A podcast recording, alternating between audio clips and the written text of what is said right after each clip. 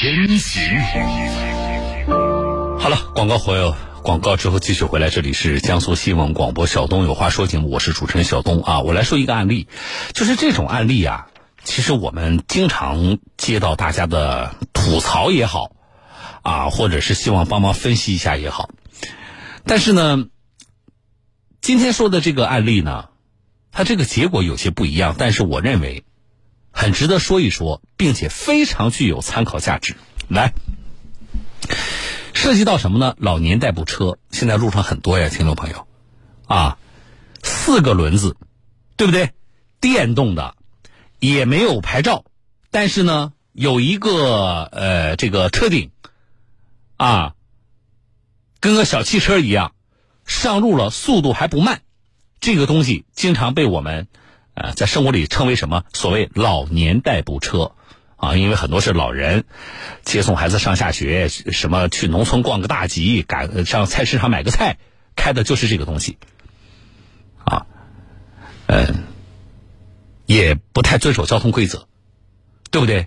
那个车本身的安全性也差，一旦发生交通事故，后果也比较严重。那么这个老年代步车呢，很多地方的交警也在查。大家呢也有些怨言是什么呢？既然你不让他上路，他上路是违法的，那为为什么他还在卖呢？啊，那这个东西一旦发生了意外的话，责任怎么来界定啊？他既然不能够上路，不符合相关的这个标准，那么发生意外之后，卖这个电动四轮车的商家要不要担责？这个不是新话题啊，这个这么多年来一直。啊，其实呃，只要有类似的意外发生啊，就会成为争议的焦点。好，今天说一个案例，扬州的这个高邮的法院公布了一起，就是跟我说的所谓老年电动车啊、老年代步车，就这种电动四轮车有关的交通事故的责任划分的判决，引起了社会关注啊。因为除了当事人，卖车的商家被要求承担部分责任。啊，我觉得这起判决给驾驶人和商家都是一个不小的提醒。前不久，这起由交通事故引发的产品责任纠纷案在高邮法院开庭。法庭上，商户陈师傅的代理人认为，交通事故的发生是原告吕师傅自身原因导致的，商家不该担责。商户陈师傅代理人：在该事故中承担主要责任是由于原告在驾驶电动四轮车时左转弯。实上造成了车辆失品，与被告销售的车外电动四轮车产品质量和任务义务任务义务关系。然而，法院最终判决，车商陈师傅需要承担事故中百分之十五的赔偿责任。消费者撞车，销售商为何要担责呢？今年三月，高邮宋桥镇郭集大道发生两车相撞事故，一辆电动四轮车在转弯时与直行的摩托车发生碰撞。驾驶人吕师傅表示，下雨天视线不佳，摩托车突然出现，他避让不及，一头撞了上去。前面挡风玻璃的视线不算好，望不到摩托车，后来刹车来不及刹。猛烈的碰撞导致两辆车不同程度受损，摩托车骑手受伤严重。扬州高邮交警大队高新区中队副中队长张阿龙，摩托车驾驶员呢，这个脾摘除，啊，定为八级伤残。经专业机构鉴定，女师傅驾驶的四轮车为机动车，并且她在事故中承担主要责任。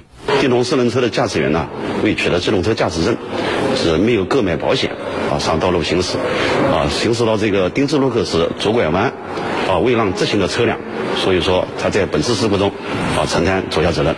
二零七二的对外，我当时我没有钱，按照我记的，他这个车花了八千五块钱接送下的来。当时花了八千五百多块钱接送孩子的，我孙子上学买的电动车，下雨接送方便点。送接送方便点。于师傅介绍，车是二零二一年买的，当时商户并没有告知车辆属于机动车，骑行需要驾照等关键信息，导致他在事故责任认定时陷入被动。卖的时候没有跟我讲这个车不能上路。上路。车商陈师傅承认，当时确实没有说明相关情况。但他认为售出的车是合格产品，事故是吕师傅自己造成的，这个单他不该买。如果是出现质量问题，那我肯定要承担一切责任。但是没有出现这这个质量问题，我感觉到我没有责任。承办法官表示，电动车的属性对于购买者非常重要。证据显示，车商没有将相关信息告诉李师傅，导致他的损失扩大。结合警方卷宗材料，他们支持了吕师傅的诉讼请求。扬州高邮法院知识产权庭副庭长、民二庭负责人叶小红：这个交通事故的造成是因为这个驾驶者他认为他骑的是个非机动车，但其实他骑的是个机动车。那么这个机动车的误解是谁给他造成的呢？就是销售者。由于价格便宜、容易上手，电动三四轮车成为时下中老年群体首选的代步工具。然而，很多人并不知道这种车属于机动车。这这小孩的，怎么是小孩的？那你这个车平时在什么道上面开的？辅路啊，就是在辅道。你认为就是它还是属于非机动车？非机动车。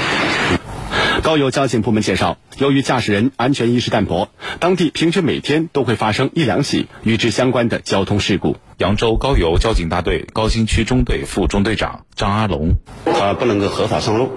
呃，第二个就是我们这个呃驾驶员呢，驾驶这个电动三四轮车，哦，普遍的存在，就是这个未取得机动车啊，这个驾驶证上道路行驶呢，安全意识差，这个遵守这个交通法规。啊，没有这个意识，所以说发生的交通事故比较比较多。记者调查发现，经过宣传引导，虽然市区商铺里电动三四轮车难觅踪迹，但乡镇的卖家并没有放弃这条财路。这是大的人，就是保养，是我养为主，一万年就有，说找交警不抓，没交谈中，经销商并没有主动提及车辆属于机动车，需要驾照等信息。为了打消顾虑，对方还宣称这些车辆可以购买保险。这是一个给你买保险的，对。是哪个保险公司？平安的、冷漠的？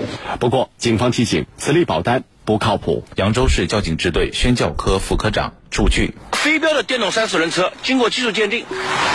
它的性能是属于机动车，必须要购买机动车的第三者责任险的相应的这个保险。呃，我们警方从保险公司了解到呢，呃，江苏省内的保险行业没有开展过针对非标电动三四轮车的第三者责任险的这个保险业务。呃，这个交警同志说的很明确了，啊，我补充几点啊。你可能带有侥幸，你觉得这种事情不会发生在你身上。你可能觉得啊不公平啊，那么既然不让上路，为什么还让他卖？对不对？啊，你可能会觉得，对于这个车是非机动车还是机动车的认定上啊，你可能和跟执法机关有不一样。这是基本上我们每次谈到这个问题的时候会收到的大家的一些反馈，但是。你为什么没有把自己的生命安全和全家人的幸福排在以上这些情绪之前呢？